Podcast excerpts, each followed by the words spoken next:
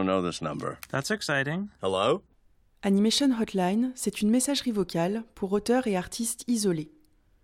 L'annulation de trop nombreux festivals depuis plus d'un an a coupé court aux heureuses discussions spontanées où l'on parlait de projets en cours, d'idées embryonnaires, de films aboutis. J'ai eu envie de prendre des nouvelles de ces esprits créatifs, tout en laissant la liberté de s'exprimer au moment opportun, sans pression de l'immédiateté. Robe Vervake est un réalisateur, peintre et enseignant en animation qui vit à Gand en Belgique flamande. Il développe des histoires à travers ses carnets de croquis, peintures sur toile en grand format et surtout pendant de nombreuses heures de recherche. Nous nous sommes rencontrés en 2013 alors que son film Norman gagnait le prix Jean-Luc Xibéras pour un premier film professionnel à Annecy. Il a depuis poursuivi sa dynamique créative, passant naturellement du dessin au film, du film à l'installation, de l'installation au fanzine. Son approche sensible et documentée de l'art se perçoit dans son film Fighting Pablo, où de nombreuses références y sont placées. Il a créé chez lui un lieu d'exposition, Mour Amour, et enseigne à Casques, où sont passés plusieurs réalisateurs d'animation de talent. On ne s'est jamais perdu de vue, mais j'avais envie de partager ces nouvelles. Cet épisode est en anglais et français, tout comme nos échanges depuis ces dernières années. Bonjour Clémence, je t'appelle de Gand, c'est Robbe Vervaeke, tu m'as laissé un message. I hope you don't mind, I'm going to do this in Franglish, en franglais, because uh, I, I, still struggle with the mixture of languages.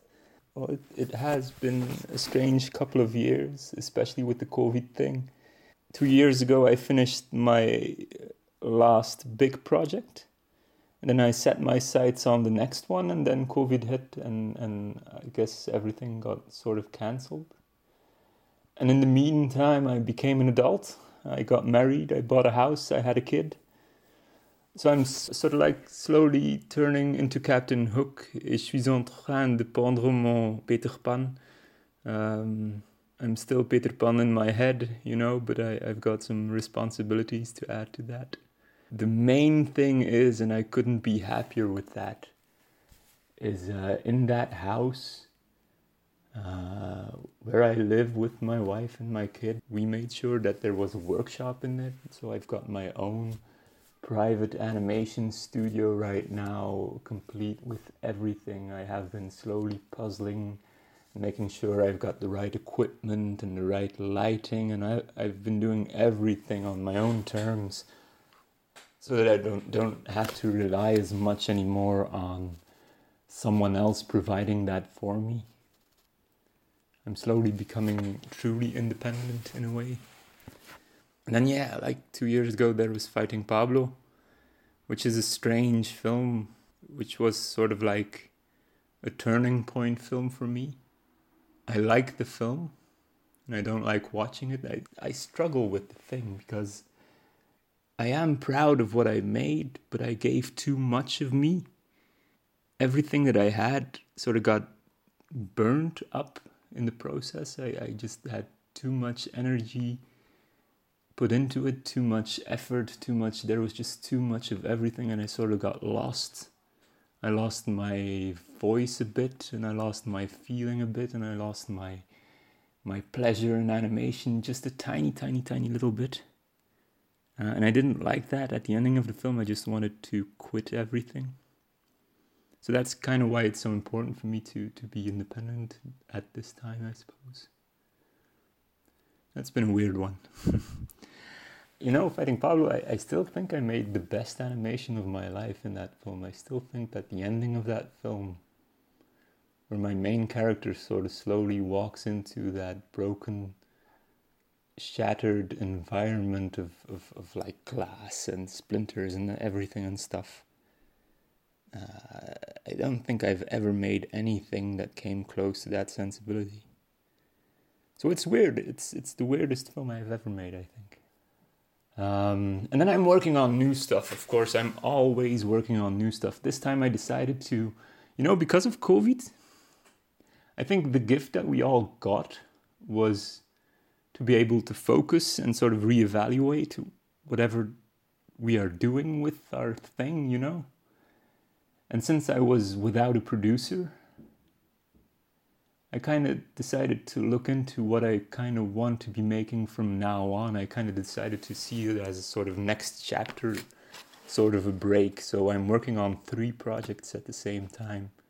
I'm working on this really weird, comical explorers film where two explorers are walking through a landscape and they sort of keep discussing everything they see, over discussing. They're overthinking everything. And one of the explorers is a bit too old and a bit too tired of everything and he, he thinks he's seen it all.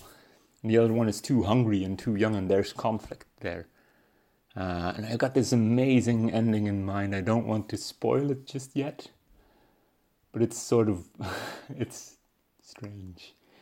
Um, and I'm always working. I've been working on this one film for years now, and, and the title sometimes changes, always changes back to the same thing.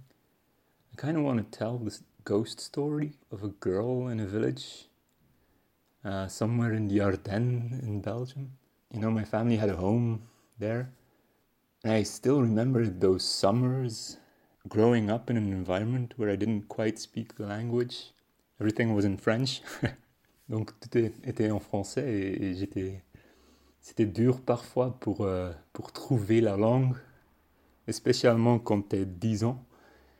Um, and I still remember that atmosphere of those high trees and those large fields and uh, almost always getting lost. And every time that you're lost and you start walking in some weird way, turned out by the end of the day you were walking in a circle and you end up at the cabin you always end up back at the cabin. Uh, so that's the second film I'm working on.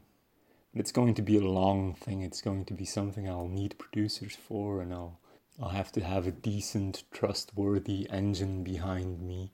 In my cupboards behind me, there's a finished storyboard.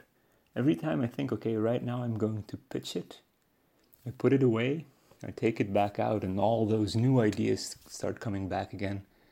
And I kind of start working on it again if I can get my way and decent cooperation, it's going to be probably the greatest film I'll ever make. Maybe. And then there's this murder mystery film in my mind called Nude. That storyboard is on point. And I think everyone in my environment, they're all wondering why I haven't contacted anyone just yet. I really should be doing that.